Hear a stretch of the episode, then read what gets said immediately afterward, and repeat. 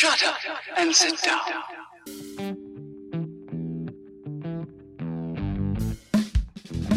Buenos días, tardes o noches, dependiendo de la hora en la que nos estén escuchando. Y no, no les engañan sus oídos. Estamos de vuelta a la comunidad del celuloide una vez más, al podcast para dominarlos a todos. Yo soy Manuel. Yo soy Jorge. Aquí andamos, perdón por habernos desaparecido, pero yo casi muero por COVID. Bueno, no, no es cierto, pero sí me dio. Este, pero pues por, por esa circunstancia nos tuvimos que desaparecer estas semanitas, pero ya aquí andamos con Tokio. Exactamente, y pues precisamente por todo este pequeño caos que tuvimos, pues este podcast va a estar interesante, va, va, a ser una especie de sesión de jazz, pero en versión podcast, o sea, pues está improvisado, pero traemos cosas, un par de cosas interesantes, la verdad, unas muy, muy buenas, otras no muy buenas, pero pues como siempre vamos a empezar con los primeros vistazos y primero que nada, empecemos con, con, con, lo X y lo que me da hueva realmente, que es lo de Marvel.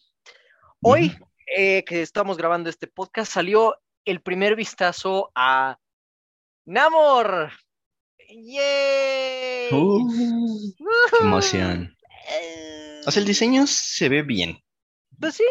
Hasta eso, sí, o sea, está bien. Digo, creo que está bastante apegado a lo que es, pero pues, la verdad es que me da igual. A mí también. Realmente el diseño no era, o sea, era imposible que la fueran a, a cagar. El diseño de uh -huh. Namor es realmente. oh, Dios mío. Capaz que luego le dan una armadura de esas todas diseñadas que tienen las mismas líneas diagonales que todas las Andale. armaduras de Marvel.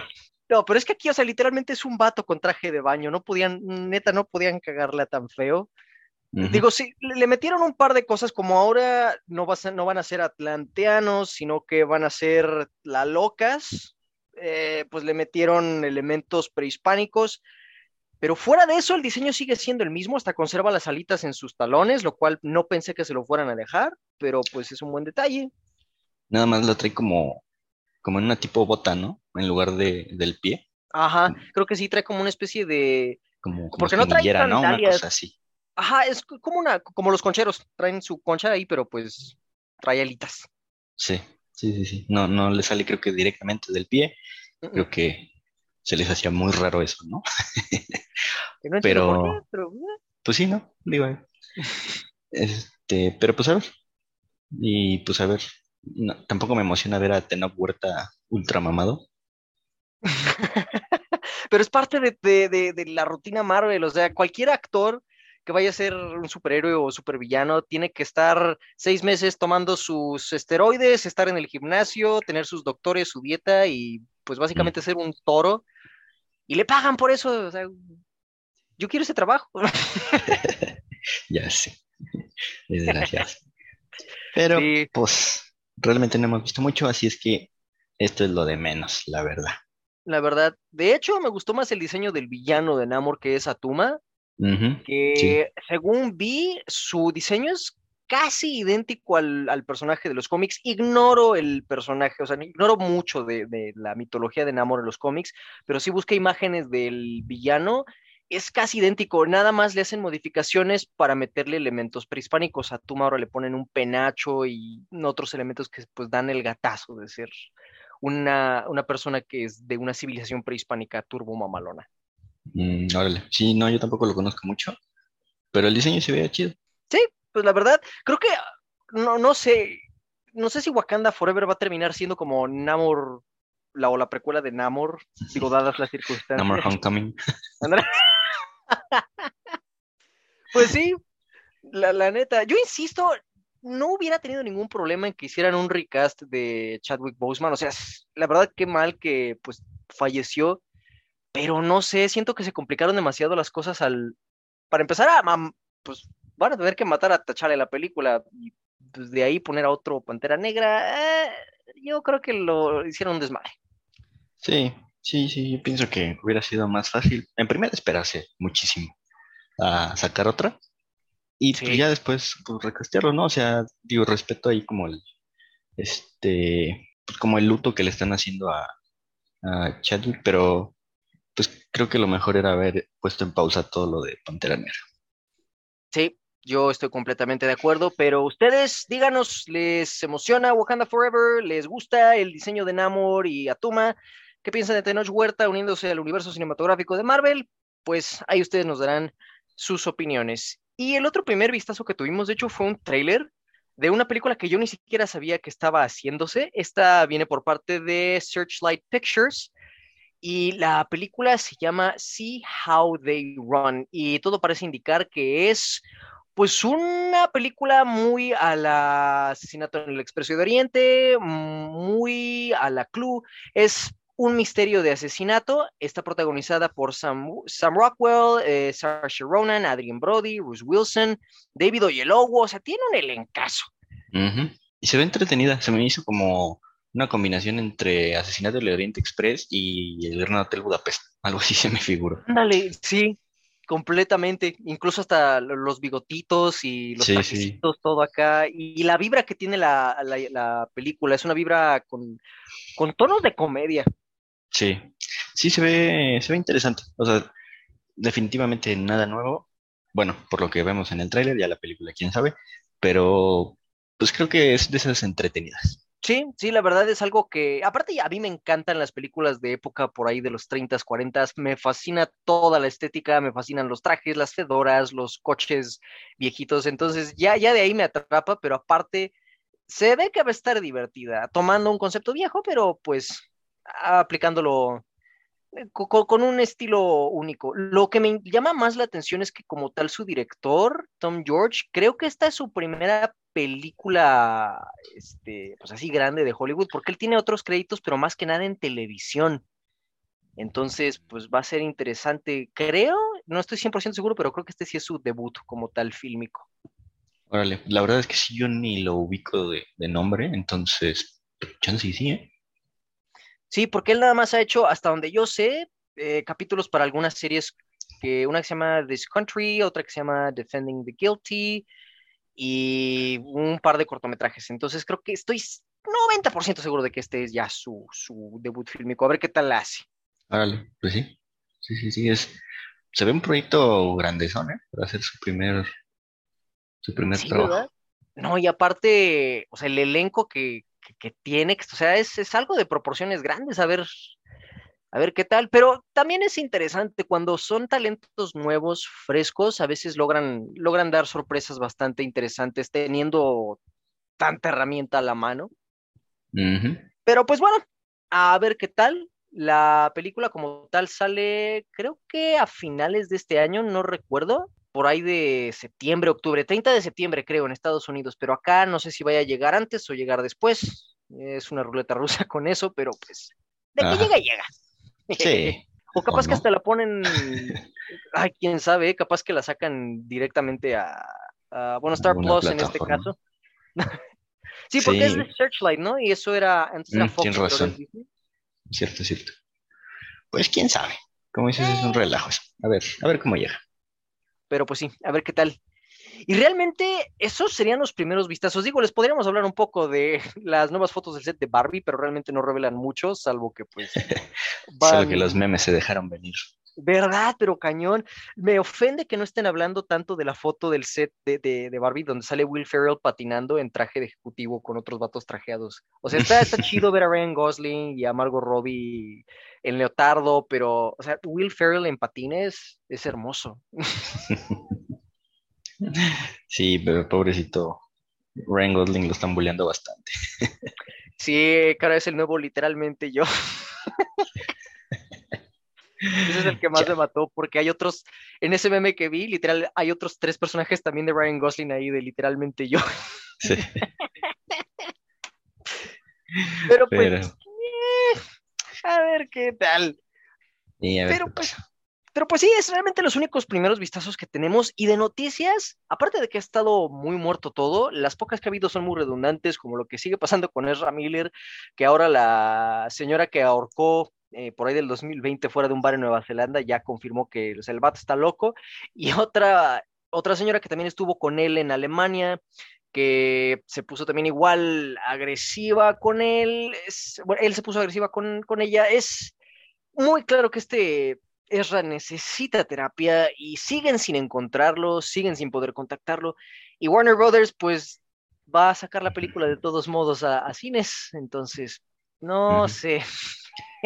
Fox está de si no me muevo, no me ven.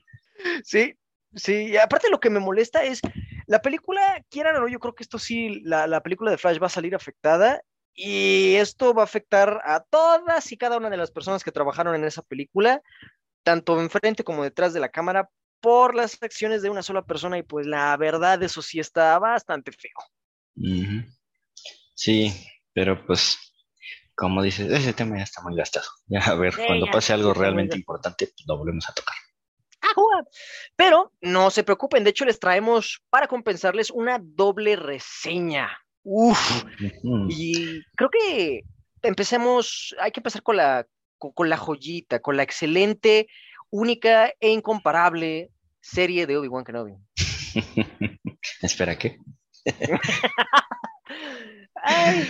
ay, ay, Pues ya hablamos del primer capítulo, dijimos qué opinábamos, ya, ya la terminamos y definitivamente no cambió en absoluto nuestra forma de ver esta serie.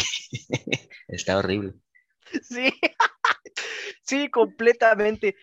Híjole, es que por dónde empezamos. Digo, lo obvio es todas la, forma en la que trataron de no moverle al canon y le salió el tiro por la culata. Híjole, una de las cosas que menos me gustó fue el personaje de Riva, la inquisidora. es que. Ahora tú puedes decidir quién quieres ser. Soy Reba Skywalker. es que sí, fue, fue como una amalgama entre Kylo Ren y Rey Skywalker. O sea, y lo que más me encabrona es que el guionista original, porque acuérdense que la serie de Obi-Wan como tal iba a ser película primero, la tenían pensada como trilogía. Pero con todo lo de servicios de streaming, Disney dijo, nah, hagamos una serie, vamos a sacarle jugo a una historia que no tiene suficiente.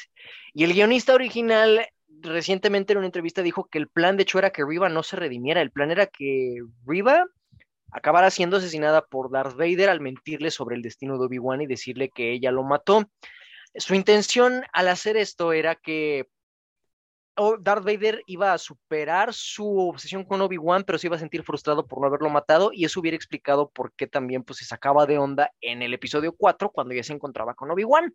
Tenía un poquito más de sentido al canon, pero aquí dijeron, nah, nah, necesitamos que este personaje sea un modelo a seguir para todos y todas, siendo una asesina, pero que hace una cosa buena y pues ya se le perdona. Es como de, bueno, aparte, aparte, ese Darth Vader no hay manera en la que le hubiera perdonado. O sea, o sea, le hubiera, le hubiera desmembrado. O sea, también eso fue donde dije como de, ay, obviamente no.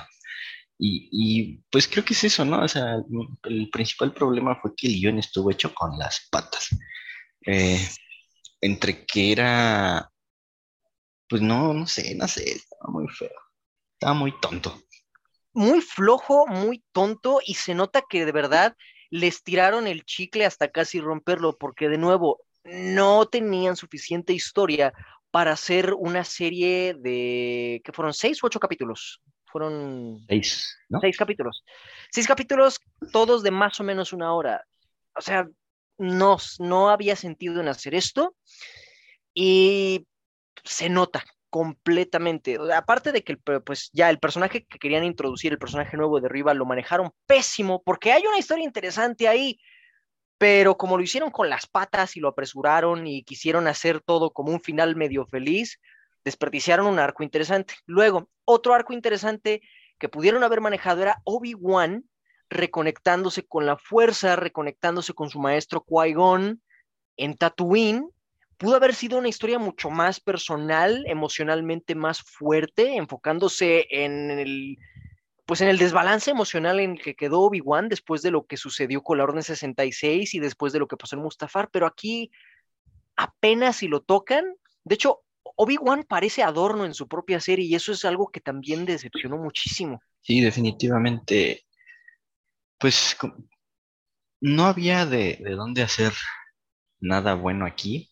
Y bueno, no, y como dices, sí había, o sea, bien pudieron haber desmenuzado esto un poquito más, y haberlo sacado pues desde otra, desde otra perspectiva, como decías, lo de, lo de Riva haberlo hecho antes tal vez y no juntarlo aquí todo, ¿no? Pues ah, es que ya ni, ni qué hablar. es que es eso. O sea, que bien pudieron haber hecho su película de Obi-Wan o una serie de Obi-Wan, pero de verdad enfocada nada más en Obi-Wan. Querían introducir un personaje nuevo como Riva. Vale, dale su propia serie. Eres Disney, tienes el dinero suficiente para meterle a todos la idea de que tienen que ver esa serie y no habría pedo. No tenían por qué haber mezclado esto. Y luego, otro elemento que tampoco me gustó fue que metieran muy a huevo a Leia. Es bien castrosa. y bien castrosa, la verdad. Fue mejorando un poquito conforme avanzaron los episodios. Sí, sí, sí. Pero más que nada porque cada vez fue menos el enfoque y el enfoque casi siempre se fue todo arriba pero aún así no manejaron nada bien a Leia, tampoco explican, o sea, medio se excusan con la línea final que le dice Obi-Wan a Leia de, no puede saber nadie que estamos relacionados, si no nos pondríamos en peligro. Esa es la única forma en la que se lava las manos para decir, es por eso que ella no dijo nada más sobre Ben en, en la primera película de Star Wars. Es como de, ok, no funciona tu excusa, pero va, te daré, te, daré esa. Te doy, un, te doy un 3 por el esfuerzo. Ajá, te doy un 3 por el esfuerzo, pero aparte, ¿qué aportó Leia a la historia? Aparte de darle el poder de los flashbacks a Obi-Wan en la pelea contra Darth Vader, nada. O sea, no. Sí, no. Todo estaba muy forzado. Eh, las peleas estaban metidas bien a huevo, nada más porque hubiera peleas. Lo de lo de Luke, de este de al final también estuvo metido bien a huevo, que los memes también estuvieron bien divertidos. Entonces, pues es eso, o sea, creo que creo que esto debe haber estado un poquito más pensado y el principal problema es que estoy viendo que a mucha gente la está defendiendo. ¿por qué defienden esto? Por eso nos siguen dando pura porquería. Es que sí, también en parte la audiencia tiene la responsabilidad de exigir algo de mejor calidad y muchos excusan como que, bueno, pero al menos no son las secuelas. Oye, trajeron de vuelta a Hayden Christensen. Oye, tuvimos escenas flashback bien perronas con ellos dos en sus trajes de la era del ataque de los clones. Ok, sí, pero la, la, historia como tal no tiene suficiente contenido como para justificar su propia existencia. Y solo porque te dan dos o tres momentos cool, porque ese, esa es la trampa que tiene Disney también.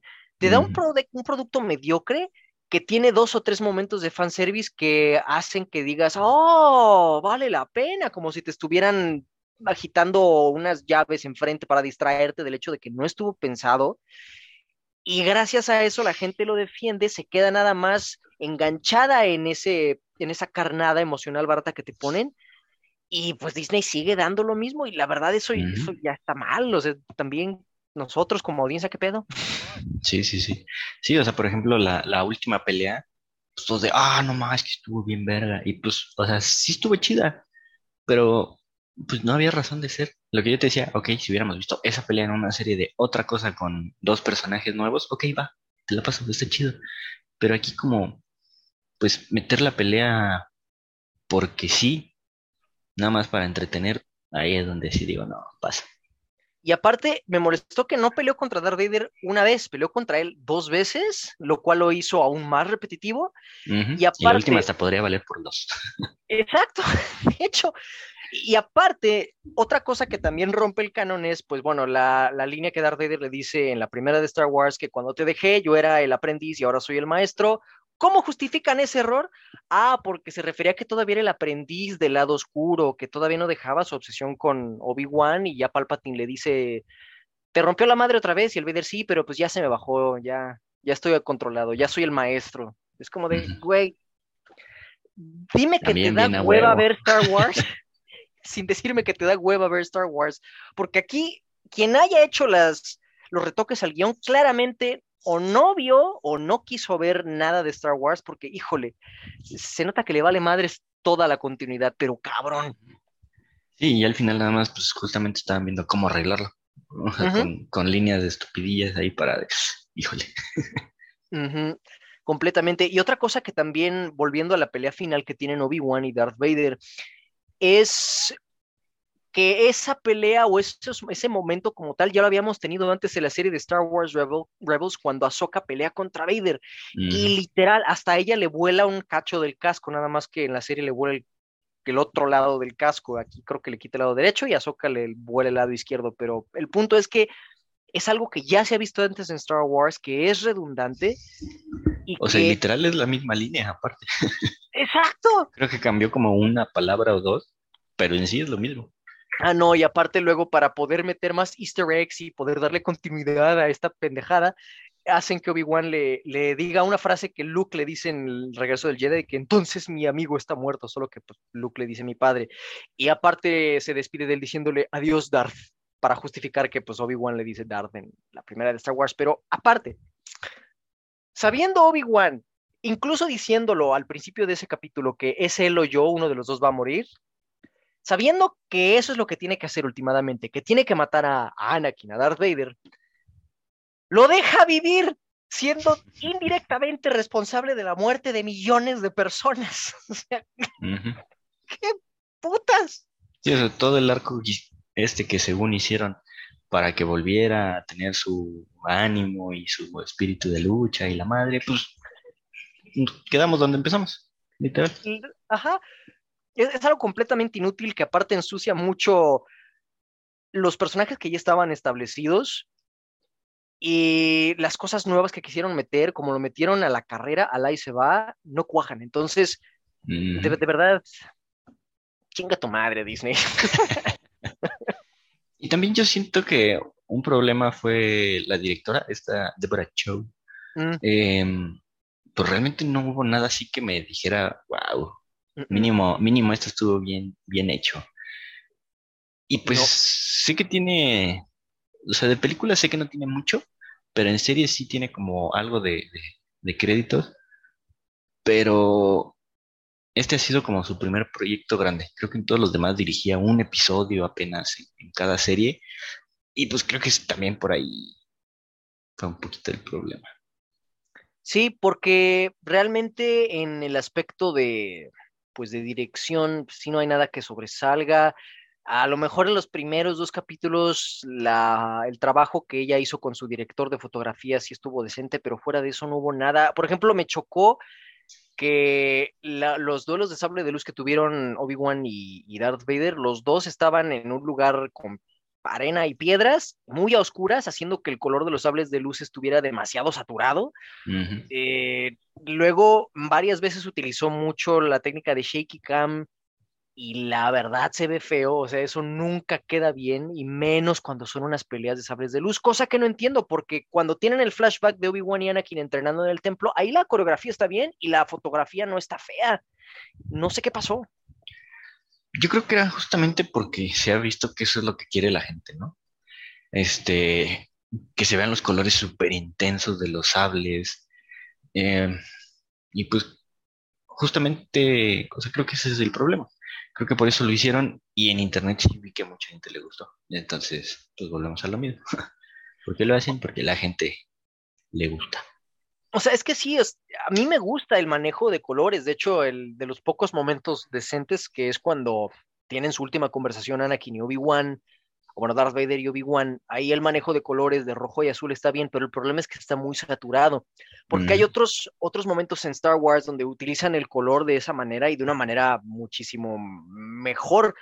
Por ejemplo, en El Mandaloriano, cuando aparece Luke Skywalker en el capítulo final de la segunda temporada, igual el sable de luz está relativamente a oscuras, digo, bajo la iluminación de la nave, pero en general, cuando eran momentos oscuras, sí se notaba el color, pero no era tan chillón que, que o sea, distorsionaba la imagen a un punto que pues no se veía bien.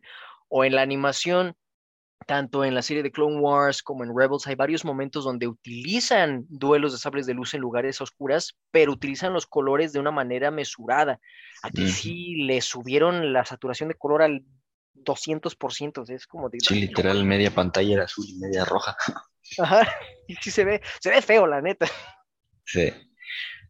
Y pues, pues ahora me da miedo justamente que, que pues tenemos un chingo de series por venir y esto era lo que yo ya me estaba teniendo. Parece que sí van a ser así todos los proyectos que sí. Sí, Yo, después de ver Obi-Wan, ya fue mi acabose con el Star Wars de Disney. Les di demasiadas oportunidades, ya no, ya, ya no, ya. Sí, sí, yo también. O sea, voy a aplicar la de todas las series que vengan, voy a ver el primer episodio. Si ese no tiene esperanza, nada, no lo van a arreglar. Sí, la, la verdad esto ya es muy triste. Es, eh, duele sobre todo porque Star Wars para bien o para mal eh, ha sido un, un, icono de la cultura popular que incluso en sus puntos más bajos, previo a la era Disney, aportaban algo. Por ejemplo, una de las películas que más detesto de Star Wars es la del ataque de los clones, precisamente. Me da una hueva verla. A pesar de que yo amo las precuelas en general, pero la segunda, el ataque de los clones, es horrible, pero esa, esa película aportó muchísimo a la, a la saga, aportó toda la era de del ataque de, la guerra de los clones, tanto la serie de Tartakovsky como la serie de Dave Filoni, las novelas y los cómics que salieron de ahí, o sea, aportaban cosas buenas, había buenas ideas, pero aquí en la era Disney, realmente lo único bueno que yo veo que han aportado es el Mandaloriano. Sí, la verdad es que sí. De ahí todo lo demás ha estado feito. Rogue One creo que todavía podría estar un poquito rescatable, pero fuera de eso, sí, nada. Es muy triste, pero pues ya ustedes decidirán si es que no la vieron ya completa o pues si les gustó, qué bueno.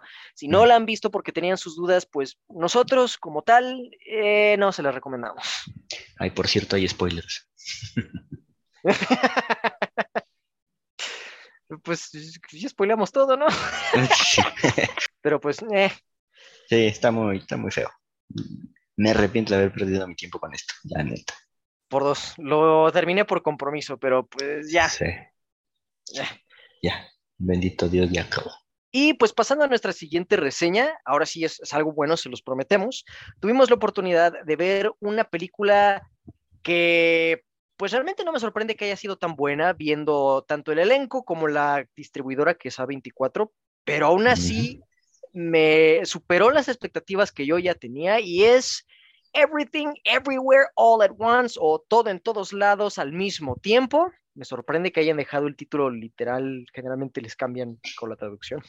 Sí, sí, sí, sí, qué bueno que, quedó igual, porque también e, es, es que es importante dentro de, del ver la película y pues había mucha expectativa. Bueno, nosotros teníamos mucha expectativa por tanto que se había escuchado a lo largo del año, muchos diciendo que era la mejor película que, que iba a salir este año, que había salido. Y pues ya, por fin se nos hizo. Y qué bueno que la pudimos ver. Sí, la verdad es una joyita. No sé qué tanto tiempo más vaya a durar en, salas porque pues ya la siguiente semana se estrena Thor. Sí, ya viene época de blockbusters, así es que... Llega la de los Minions, creo, y es como de... Esa salió ya, ¿no? ¿Ya? Sí. Ah, qué asco. viene Elvis, viene... Ah, sí es cierto. Sí, sí, se viene saturadito. Entonces, les recomendamos que vayan a verla al cine pronto. ¿Por qué? Esta película toma un concepto que ya se está explotando mucho en el cine popular occidental, eh, específicamente en el género de superhéroes, que es pues el multiverso.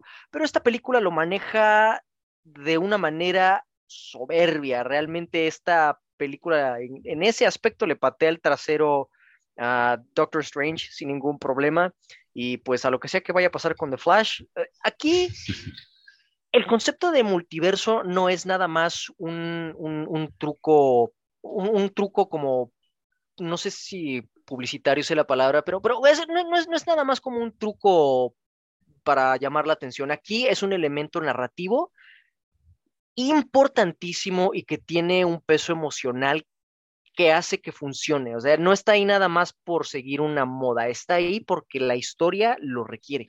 Sí, exactamente. Es, pues como dices, es una época en la que los multiversos se pusieron muy de moda. Por ahí un amigo me estaba platicando que incluso es una cuestión ya un poco social de lo que estamos viviendo, como ha habido diferentes épocas del cine. Puede ser que, que lo que estamos viviendo sea lo que nos está llevando a esta, pero ese es otro tema para otro día. Ahorita lo importante es que es importante, está bien manejado y pues sí, es una película que lo que yo te decía es una montaña rusa de emociones y es justamente por todo esto, nos da, nos da risa, nos da alegría, nos da sentimiento, ganas de llorar, todo lo que vamos viendo en los diferentes universos. Sí. Ahora, ¿de qué va la película? Sin entrar en muchos detalles, porque aquí sí es importante evitar spoilers lo más posible para que pues, pueda tener muchísimo más impacto emocional la película, pero la historia sigue a Evelyn Wang, que es una inmigrante china en Estados Unidos que, pues bueno, ya tiene muchos años de casada con su esposo Waymond. Tienen de hecho una hija que es Stephanie, no, no es Joy, perdón, es Joy Wang. Y su familia es pues disfuncionalmente funcional dentro de lo que cabe. Son dueños de una lavandería que pues está siendo auditada por la IRS. Y todo esto que se le está viniendo encima a Evelyn, toda la presión de pues tratar de mantener su familia unida, el tratar de llevarse bien con su hija a pesar de cosas en las que no estén de acuerdo, la casi inexistente interacción que tiene con su esposo más allá de la cordialidad cotidiana, hacen que llegue literalmente un punto de quiebre tan cañón que quiebra todo el multiverso. De repente ella se ve involucrada en una aventura multiversal en la cual ella por alguna razón es el elemento clave para resolver algo que podría colapsar el multiverso. Y de nuevo, por más fantástico y superheroico que suene, esto tiene una tiene una fuerza emocional que es lo que está moviendo la trama, ¿no? No es algo nada más para, para meter un elemento fantástico, es, es algo que realmente te permite explorar la psique y las emociones tanto de Evelyn como de su esposo Waymond, como de su hija Joy, como de realmente todos los involucrados, incluyendo la auditora de la IRS, eh, Deidre, que por cierto Jimmy Lee Curtis se la rifa un buen en ese papel. bueno, paréntesis, la IRS es como el SAT para nosotros. Ándale, sí, cierto. Para quien no sepa de qué estamos hablando, es eso. Por eso andaban con problemas. Ándale. Es el, pues sí, es, el SAT. Sí. Entonces, pues, este, ya le tenemos que, le, debemos temer al SAT y a todas sus variantes multiversales. Ándale. pero, pero sí, Jamie Lee Curtis se la rifó y en general todos, ¿eh? O sea, creo que. bueno, no es... Sí. Y este Jonathan Kiwan, no manches, o sea, después de haberlo visto de, de morrillo hace 10.000 años, que regresara y cómo regresó, puta. Eso sí es un regreso triunfal, no solo por el hecho de que el vato se la rifa en el aspecto técnico, porque hay unas secuencias de artes marciales preciosas, pero su actuación, los momentos emocionales que tiene su personaje de Waymond, sí, te, sí te hace llorar, o sea, la verdad sí, sí, tiene unos momentos que conectas, y es que eso habla muy bien de una historia bien estructurada, cuando los personajes independientemente si son protagonistas, coprotagonistas o antagonistas, si llegas a empatizar con esos personajes a ese nivel tan visceral que puedes hasta llorar al, porque entiendes qué es lo que están sintiendo y pasando, es cuando sabes que tienes un guion precioso. Aquí Dan Kwan y Daniel Scheinert, que son los guionistas, se la volaron. De hecho, también lo dirigieron. Y los Daniels. Ah, sí, cierto, los dos son Daniel, ¿verdad? Sí, pues ya ves que lo así se pone los, el título, o sea, en los créditos, así se pone nada más Daniels. Sí, es cierto. Ah, pues sí, ¿verdad? Film by, by Daniels. Ajá. Sí, sí, sí. Este, pero sí, o sea, pues es algo que, que siempre nosotros estamos aquí duro y dale con eso, pero teniendo un buen guion, pues ya todo lo demás es mucha chamba, obviamente, pero viene más fácil, o sea, ya teniendo un buen cast y pues ve, o sea, Jonathan definitivamente fue mi personaje favorito, pero Michelle yo también, no manches, este, y pues ya es meterle un poquito de todo, o sea, las peleas, como decías, ¿qué, qué les costaba a Disney con todo ese presupuesto haber hecho algo así?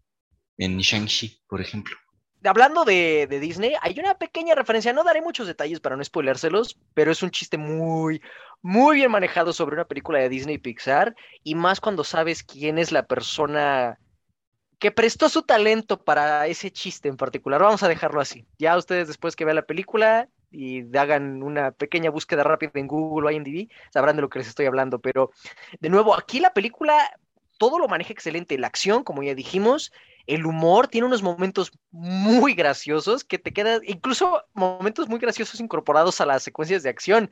Véase la pelea de artes marciales en, las oficinas de IRS. Sabrán de lo que estamos hablando cuando lo vean. Neta, no, no hay, no hay pierde. Sí, definitivamente.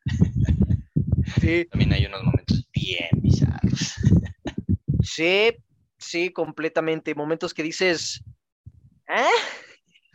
eh después de esta película, o sea, ya de por sí no soy alguien tan fan de los hot dogs, pero creo que después de esta película... Menos. menos, ajá. Sí, sí, sí.